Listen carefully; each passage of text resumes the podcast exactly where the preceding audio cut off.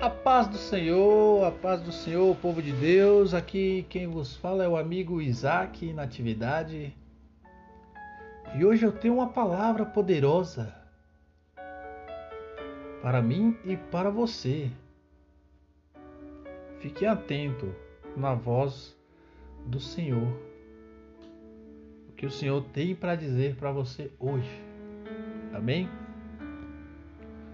E de início eu vou estar lendo aqui no Salmo 40,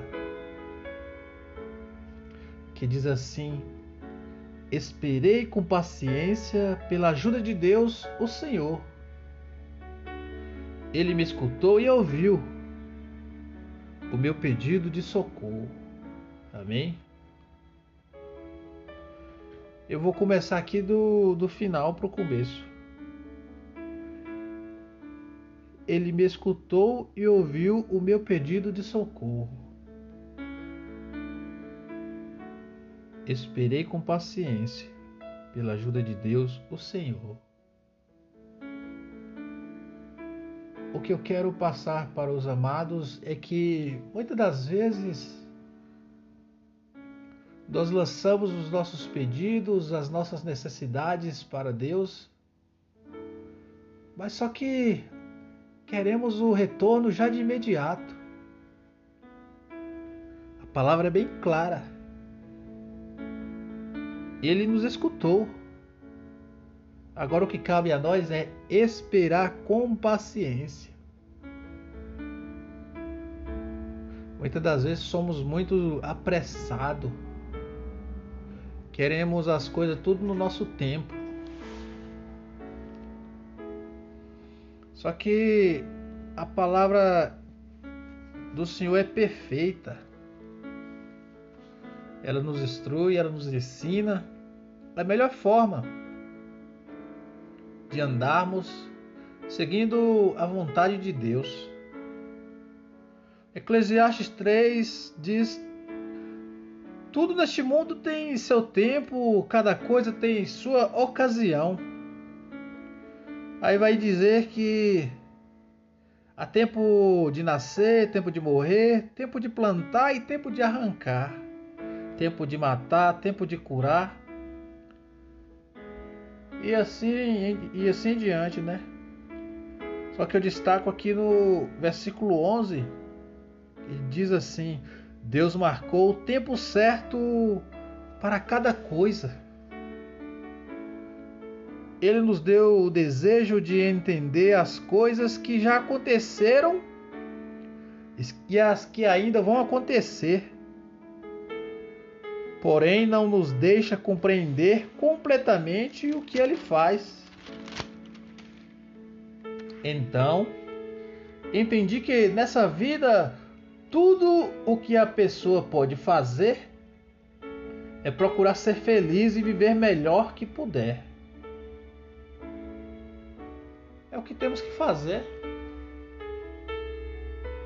Procurar ser feliz e viver melhor que puder. Né? Mas muitas das vezes o desespero, as nossas necessidades, que é tudo no nosso tempo. Só que melhor que o nosso tempo é o tempo de Deus. Porque Deus não tem pressa para fazer algo. Irmãos, Deus é perfeito, Deus é amor, Deus é esplendor, Deus é maravilhoso, Deus é fiel. E a sua palavra, ela se cumpre no tempo dele, não no nosso tempo. Deus não tem pressa de fazer algo. Afinal, a pressa ela é inimigo da perfeição. Se Deus é perfeito, ele não tem pressa. Quantas das vezes eu já escutei pessoas falar: Ah, Deus tarda, mas não falha. Eu discordo, discordo completamente que Deus não tarda. Ele faz na hora certa, no tempo dele. Irmãos, é, a pressa, a pressa, ela é inimiga da perfeição, como eu disse, né? E além disso, a pressa é defeito dos atrasados. Deus não tem pressa. Às vezes estamos num trânsito, numa rodovia, aí vem um carro melhor que o seu dando um farol, querendo, querendo estrada, querendo passar. Aí o que vem logo na, na mente é você dizer: Ah, passa por cima, tá com pressa, sai mais cedo. É? Porque a pressa é defeito dos atrasados. Irmãos, de uma coisa eu tenho certeza: Deus é perfeito. Ele só faz na hora certa. Ele só aparece no momento certo. Ele não aparece por acaso. Quer ver uma história linda? É Lucas 7, capítulo 15, que diz sobre a viúva de Naim. É. Essa viúva, como já está dizendo, é viúva porque ela perdeu o marido dela. Só que nessa história aqui diz sobre o seu filho que ela acabia, acabava de ter perdido. Ela estava seguindo um cortejo fúnebre, já ali na saída da, daquela vila, né? Onde ela morava. Aquela multidão acompanhando. Só que Jesus chegou no momento que ela estava saindo. Aí é por isso que eu digo que Jesus, ele aparece no tempo certo. Ele não apareceu ali por acaso.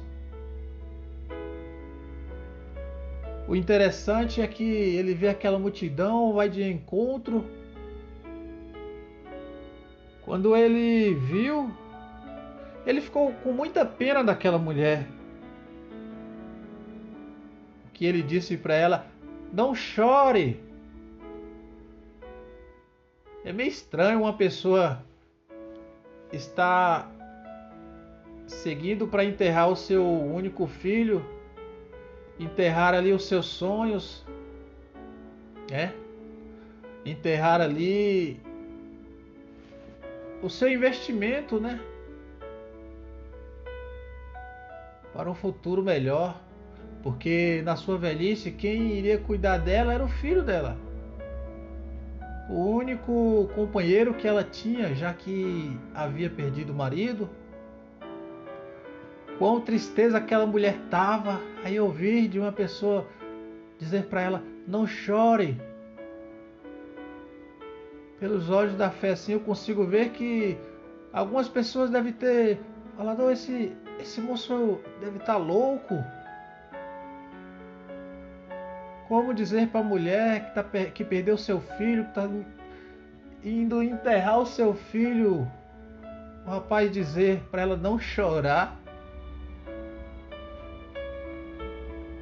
Irmãos, mas tem um pequeno detalhe: aquele rapaz, aquele homem, era Jesus de Nazaré, o dono de todas as coisas É. A partir do momento que ele disse aquilo, então ele chegou mais perto do caixão e os que estavam carregando pararam. Então Jesus disse, né? Moço, eu ordeno a você, levante-se. O moço sentou-se no caixão e começou a falar. E Jesus o entregou para a mãe.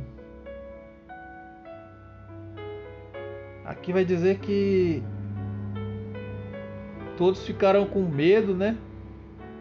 Mesmo assim, eles louvaram a Deus, dizendo que grande profeta apareceu entre nós Deus veio salvar o seu povo. Aleluia. Deus ressuscita sonhos. Nesse momento que estamos vivendo, quantas pessoas já desistiram dos seus sonhos?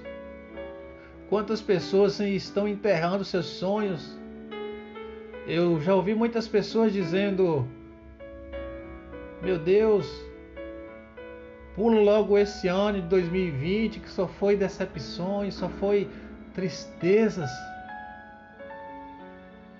Muito tinha sonhos de se formar neste ano. Muito tinha sonhos a se realizar nesse ano. Só que eu digo para você que ainda não acabou. Jesus ele chega na hora certa. Ele ainda realiza sonhos. Um pouco antes dessa história aqui, vai falar também da da história do que Jesus cura o empregado de um oficial romano. Quando Jesus acabou de dizer essas coisas, o povo foi para a cidade de Cafarnaum capítulo 7, que diz: Jesus chegou ali naquela cidade de Cafarnaum, não foi por acaso. Ali havia um oficial que teve compaixão pelo seu empregado. Ele foi pedir que Jesus curasse o seu empregado. Só que ele, por ser pagão, por ser pecador, ele falou para Jesus que ele não era digno de receber Jesus em sua casa. Que apenas uma palavra, uma simples palavra vinda do Senhor, o seu empregado seria curado.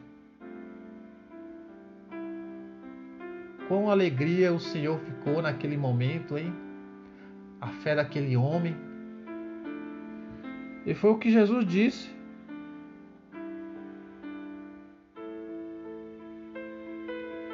Vá, a tua fé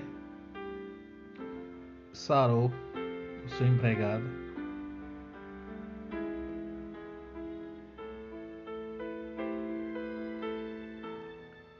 Eu fico maravilhado com essas histórias. Que ela aconteceu e ela ainda acontece. Não temos que desanimar, não temos que desistir dos nossos sonhos. Temos que ter fé.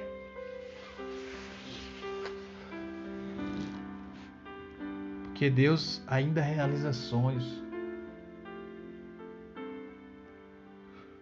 Eu quero dizer para você que Volte a sonhar. Crê. Espere com paciência. Espere só mais um pouquinho. Quantas pessoas já ouviram essas palavras? Quantas pessoas já entenderam do amor de Jesus? Quantas pessoas recebeu cura, quantas pessoas foram resgatados do vale da morte, resgatado do mundo pecaminoso. Mesmo assim desistiram.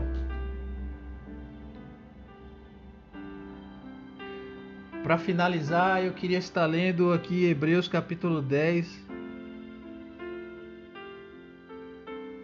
versículo 35 até o 39, que diz assim: Portanto, não perca a coragem, pois ela traz um, uma, grande, uma grande recompensa. Vocês precisam ter paciência para poder fazer a vontade de Deus e o mais importante, né? E receber o que ele promete. Pois, como ele diz nas Escrituras Sagradas, um pouco mais de tempo, um pouco mesmo, e virá aquele que tem de vir, ele não vai demorar. E todos aqueles que eu aceito terão fé em mim e viverão. Mas, se uma pessoa voltar atrás,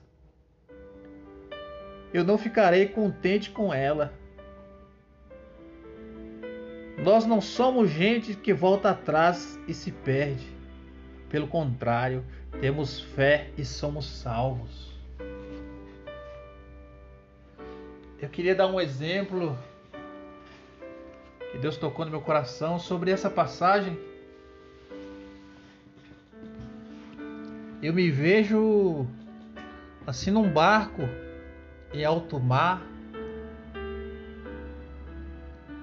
ou melhor, num rio,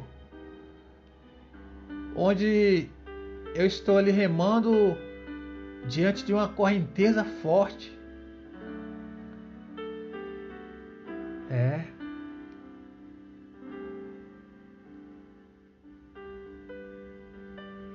Só que eu tô ali remando, remando, remando e a correnteza é tão forte que eu não tô saindo do lugar. E essa, e essa correnteza ela está representando o nosso dia a dia, as lutas que enfrentamos, as brigas no casamento, as coisas que não dão certo. É essa correnteza que está tentando me jogar para trás, para que eu volte atrás, né? Só que Deus, Deus ele está comigo. E eu sei que quando acabar as minhas forças, se eu clamar pelo nome dele, ele não, não vai me dar força para que eu vença a correnteza. Ele vai fazer algo mais extraordinário. Ele vai acalmar essa correnteza. É. Ele tem poder. Só que o que ele quer de nós é que não desistimos de remar. Reme, reme, reme. Porque a recompensa é a coragem que você está tendo, a coragem que você está remando, ela vai te dar uma grande recompensa. A única coisa que precisamos ter é paciência. que Deus promete e Ele cumpre. Mas eu vejo muitas pessoas, muitos, muitos irmãos já deixaram que a correnteza levasse, já deixaram que a correnteza fizesse com que eles voltassem para trás. correnteza venceram muita gente nesse tempo. Quantas pessoas estão desistindo, mesmo conhecendo do amor de Cristo, mesmo sentindo o mover de Cristo sobre as suas vidas, elas pararam de remar.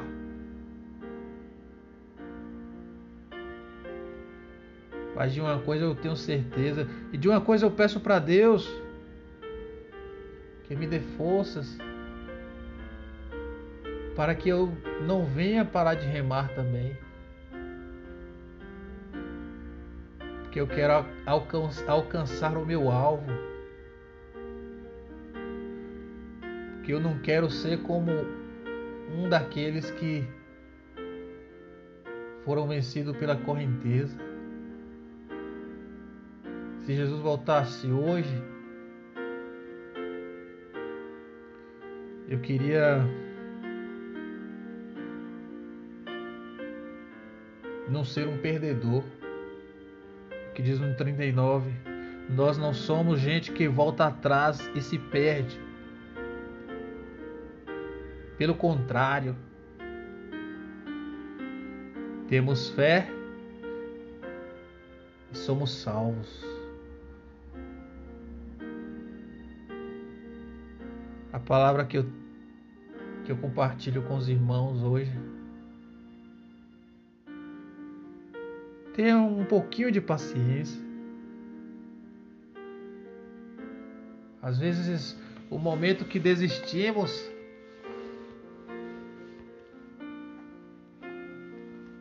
por um pouquinho já seria a nossa vitória.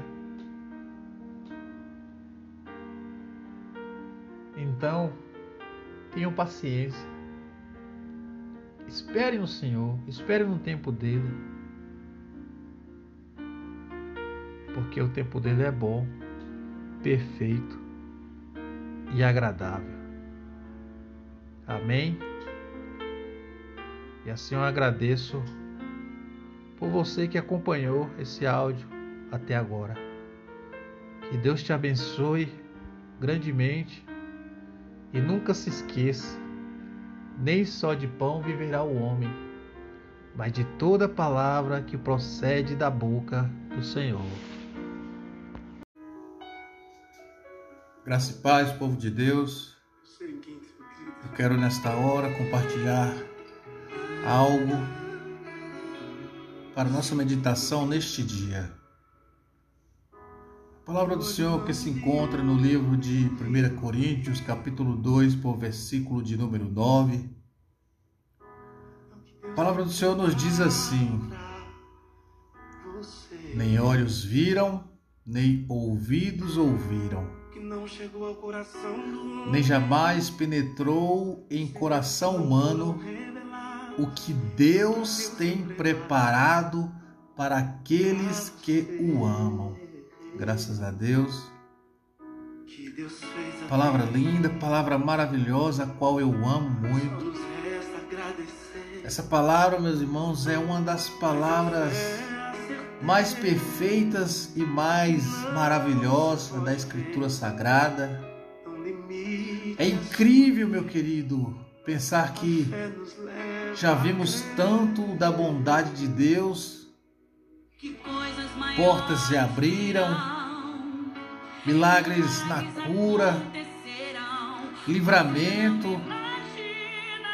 Como um exemplo maior, a criação do mundo, a natureza, como tantas as coisas lindas, aleluias mas o amor de Deus revelado por nós através de Jesus Cristo, seu Filho.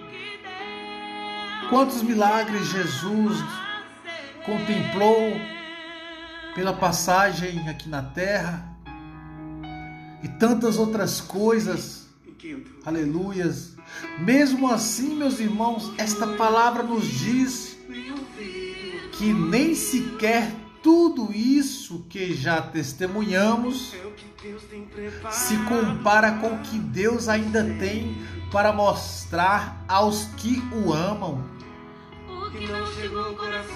Nem tudo que nós já vimos aqui, nem tudo que nós já presenciamos, sonhos realizados, portas que se abriram, como eu disse, milagre na cura.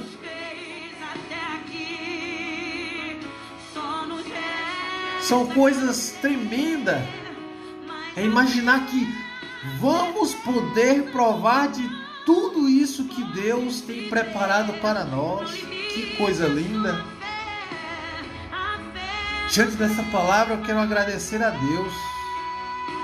Obrigado, Senhor. Obrigado, meu Pai. Tu sabes, meu Deus, a minha paixão para com esta palavra a qual meditamos nesta, neste dia. Sei que o céu e a vida eterna, Pai querido, estão muito além da minha capacidade de pensar. E que será muito melhor, Deus, do que tudo que sou capaz de imaginar. Aleluias.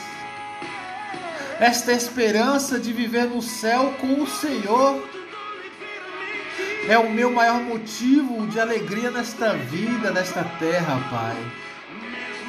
A alegria da salvação não tem explicação, ninguém explica Deus.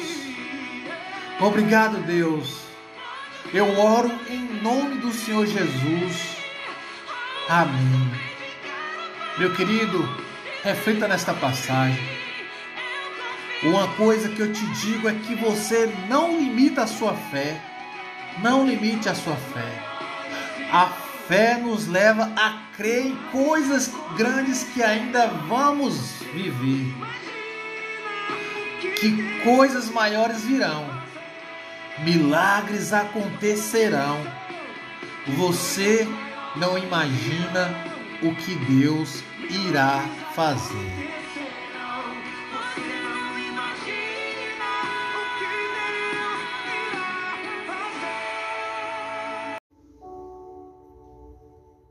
Graças a Deus, quero convidar você para meditarmos na palavra do Senhor.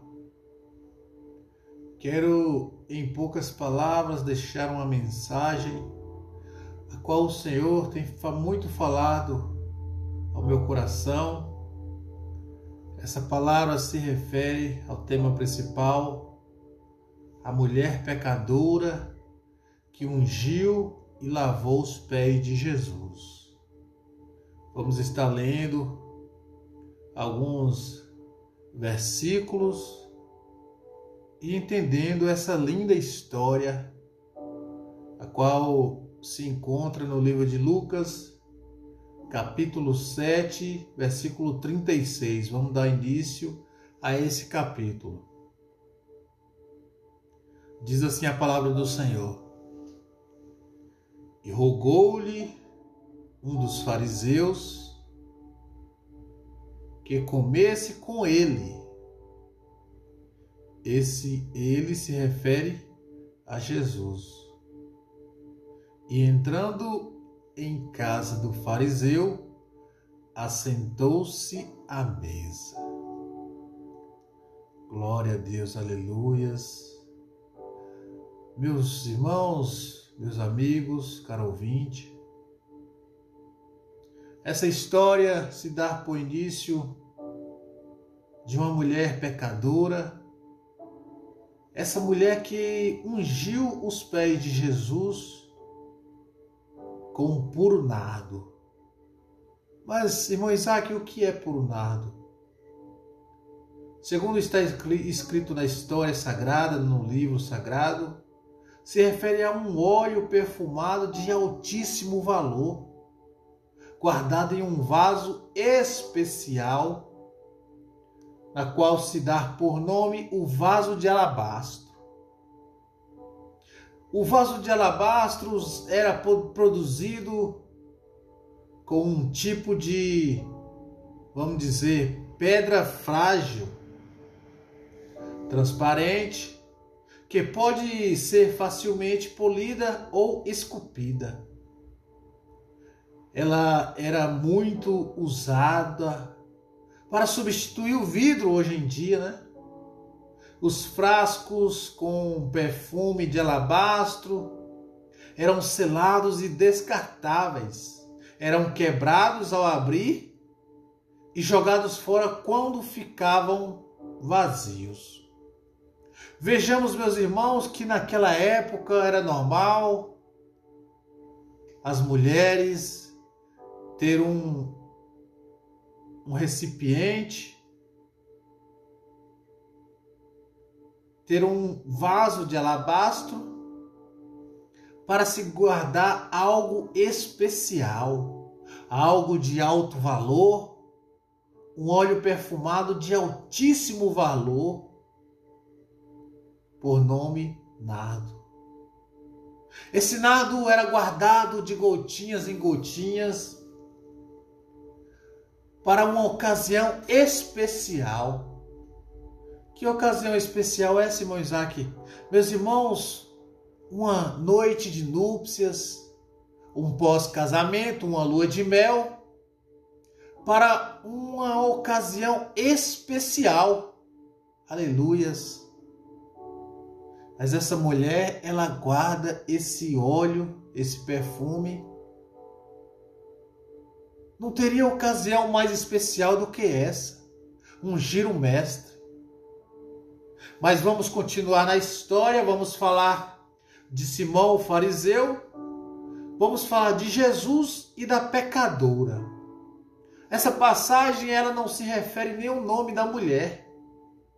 Ela é chamada de a pecadora. Primeiro, Jesus foi convidado por Simão, um fariseu, para comer em sua casa. Simão, meus irmãos, queria conhecer melhor Jesus. Aleluias. Ele queria ver de perto este personagem que sua fama se espalhava por onde ele andava. Querendo dizer que por onde Jesus passava, ele arrastava multidões. Glória a Deus. O Mestre arrastava multidões onde quer que fosse. Quem sabe o fariseu não se sentiria atraído pela pregação de Jesus? É certo que ele observava as palavras de Jesus mais de perto. Glória a Deus. Jesus aceita o convite e foi ter com ele. É, Jesus não menospreza as pessoas. Jesus não se afasta das pessoas, pecadores, fariseus, não. Jesus estava no meio de todo tipo de gente. O mestre, que muitas das vezes reprovou os fariseus, demonstrou não ter nenhum preconceito. Que homem maravilhoso! Que homem a se seguir! Meus irmãos, as conversas de Jesus neste tipo de encontro eram extremamente edificantes. Oh, glória! O mestre em todos os lugares estavam em obediência, segundo a vontade do Pai, anunciando os, o seu evangelho. E Jesus vinha de longas pregações pela Judéia, pela Samaria, estradas secas, pedregosas e empoeiradas. Imagina como não estariam os pés do mestre. O mestre entra na casa de Simão e é recebido com desconfiança e frieza. Olha só para você ver. Só que Jesus toma o seu lugar à mesa. Eles ficavam meio sentados e meio encostados. As pernas e parte inferior do corpo ficavam estendidas sobre um sofá. Era a forma que eles se reuniam para, para refeições, enquanto a parte superior do seu corpo ficava ligeiramente elevada e sustentada pelo cotovelo esquerdo, que repousava sobre um almofadão. O seu braço direito e a mão direita ficavam livres para movimentar-se e pegar o alimento. Oh glória! A mesa era bastante baixa, próxima à cabeça, os pés dos convidados ficavam fora do sofá. Aí entra a personagem da história, a pecadora com um vaso de alabastro. Meus irmãos, naquela época a porta ficava aberta porque para mesmo até pessoas estranhas entrarem e acompanharem a conversa deles o diálogo. E eis que de repente entra a mulher na sala do banquete, logo foi reconhecida por todos como uma pecadora que vivia na região. Uma mulher imoral, aquela que de quem as pessoas comentavam, cochichavam aos ouvidos quando se aproximava era discriminada aquela mulher. Ninguém queria sua companhia ou amizade. Ninguém queria ser visto conversando com ela, muito menos teria coragem de tocá-la sobre o risco de ser contagiado por seus pecados. Era o pensamento religioso daquela época. Aí entramos em mais um capítulo desta palavra do livro de Lucas, por versículo, capítulo 7, versículo 37. E eis que uma mulher da cidade, uma pecadora, sabendo que ele estava à mesa em casa do fariseu, levou um vaso de alabastro com unguento. Aquela mulher que se tratava por a pecadora, trazia um vaso de alabastro com um bálsamo suave, que desejava ungir os santos pés de Jesus e que estava descalço, porque, segundo o costume oriental, meus irmãos, as sandálias ficavam na entrada da casa. Aí vem a pecadora, unge os pés de Jesus com nardo. Aquele perfume que era guardado para uma ocasião especial. Ela unge os pés de Jesus.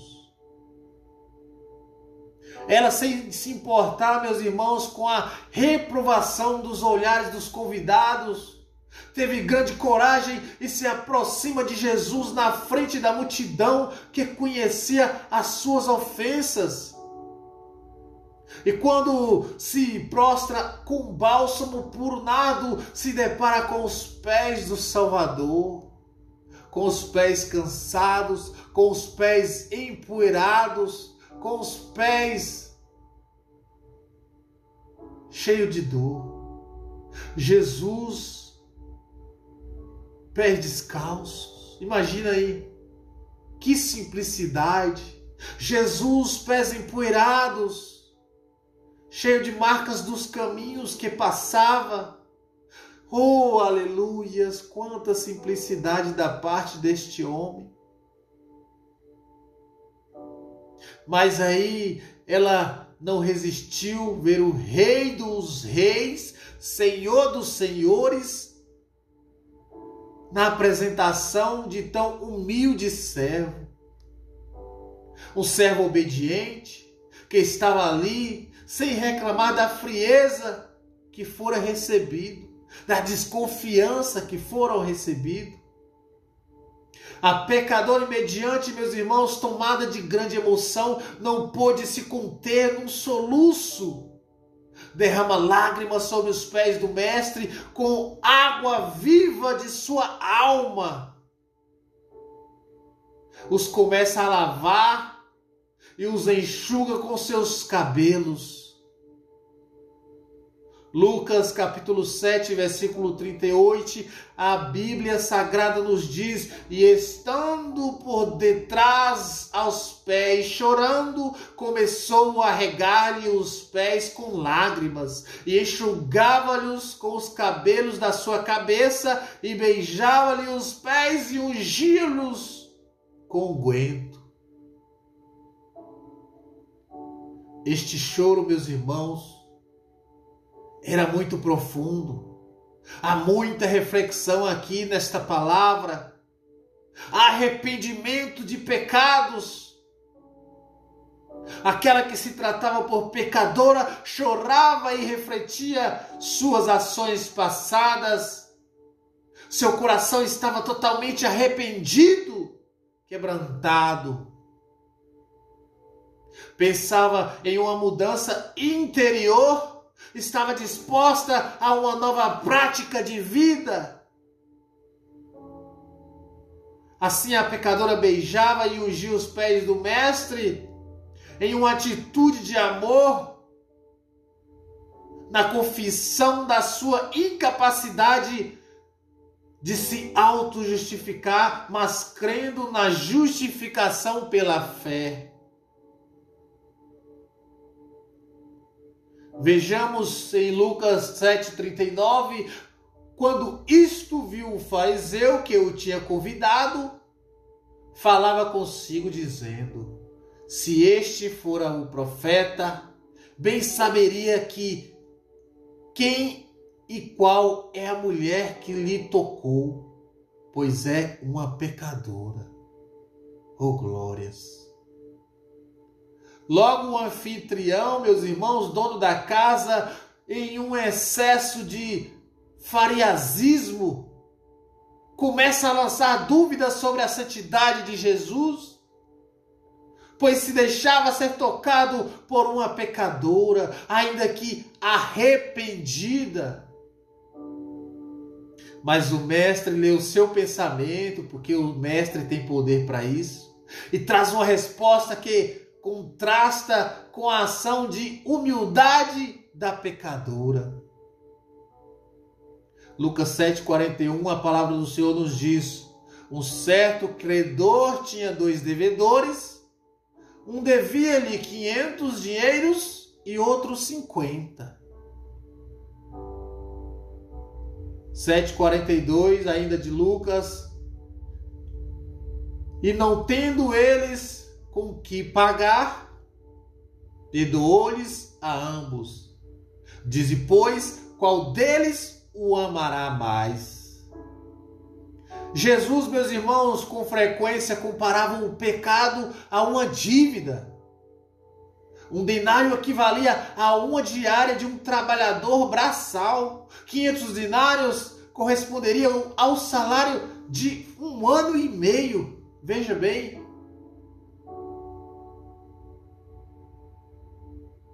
A mulher pecadora, todos pecaram.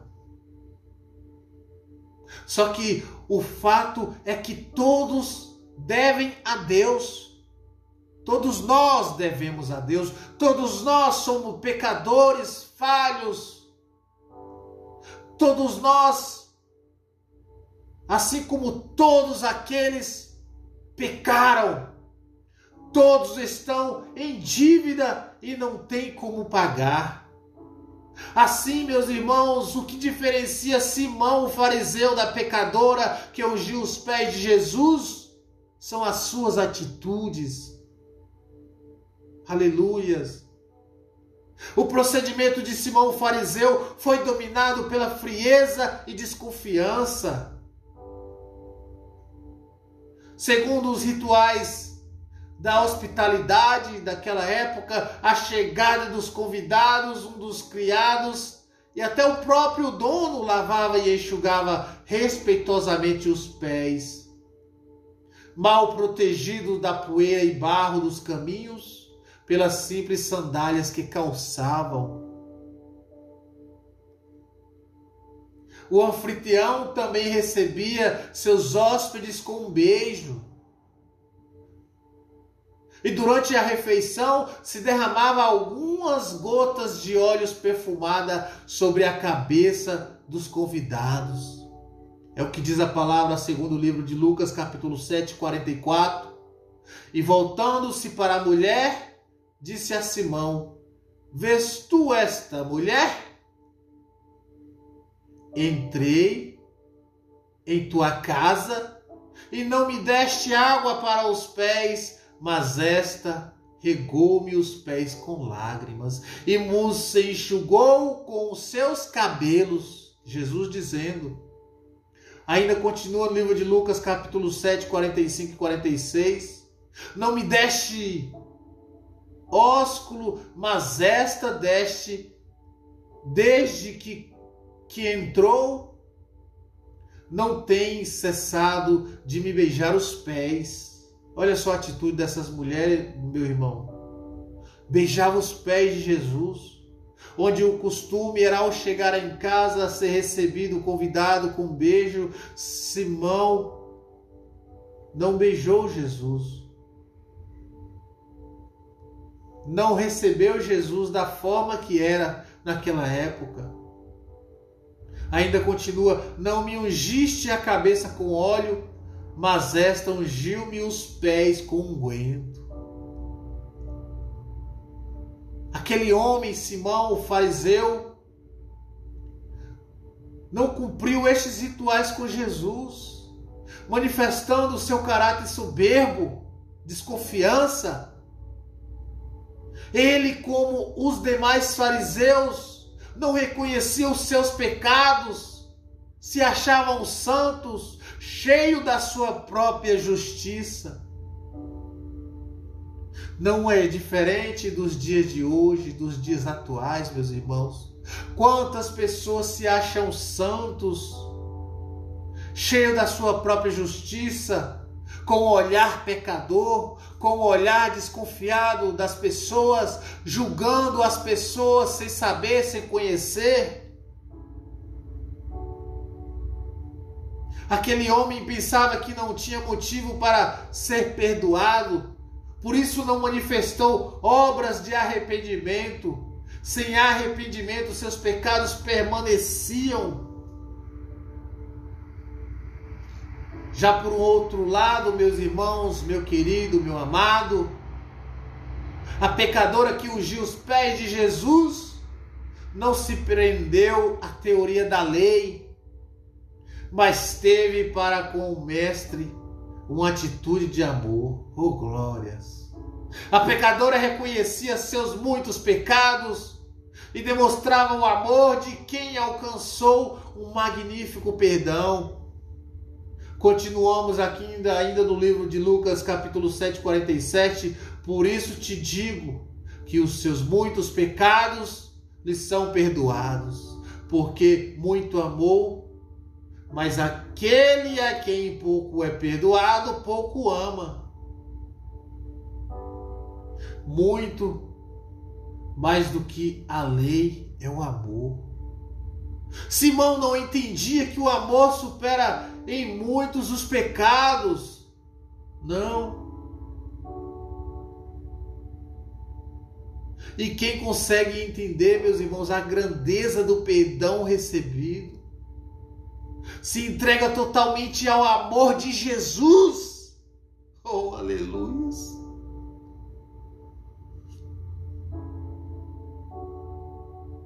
Jesus nos passa o exemplo, meus irmãos, de humildade. Será que você consegue compreender esta palavra? Eu vou terminar, mas eu quero que você entenda. Jesus nos passa um exemplo de humildade, de beleza incomparável um Deus sublime, um Deus majestoso, porém humilde e acessível e que ama. O fariseu, por nome Simão, pensava que servia a um Deus que abominava e afastava o pecador e não se importava com eles. Simão não sabia amar e perdoar. Só que Jesus, porém, conhecia a reputação da pecadora. Todavia estava interessada em salvá-la por meio da graça de Deus, nosso Pai. Ele não afasta o pecador arrependido, não, mas o transforma para fazer a sua obra. O amor de Deus salva, meus irmãos. O amor de Deus transforma e perdoa. 1 Coríntios capítulo 13, versículo 13 diz assim: Agora, pois, permanecem a fé, a esperança e o amor. Estes três, mas o maior deste é o amor. Que possamos diante desta palavra, seguir os bons exemplos, guardar o melhor para o Mestre. Você tem guardado o melhor para o Mestre? Você tem se prostrado, você tem chorado, se derramado nos pés do Mestre? Você tem amado mais do que julgar.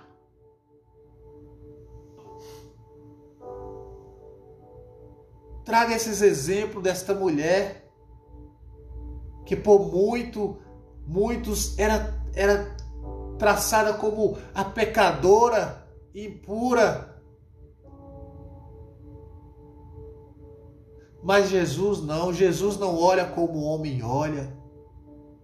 O olhar de Jesus é olhar de amor. O olhar de Jesus é olhar de compaixão, de piedade, de zelo. Olhe como Jesus olha. Olhe para as pessoas com mais amor. Esta é a palavra que eu compartilho com você neste dia. Siga os exemplos de Jesus. Ah, mas eu sou pecador, eu sou falho. Sim, todos nós somos. Aquela mulher foi, mas ela deixou o seu legado. Ela deixou a sua história, a sua simplicidade, o seu arrependimento. Se arrependa hoje mesmo. Se entregue hoje mesmo. Em nome de Jesus. Fica essa palavra.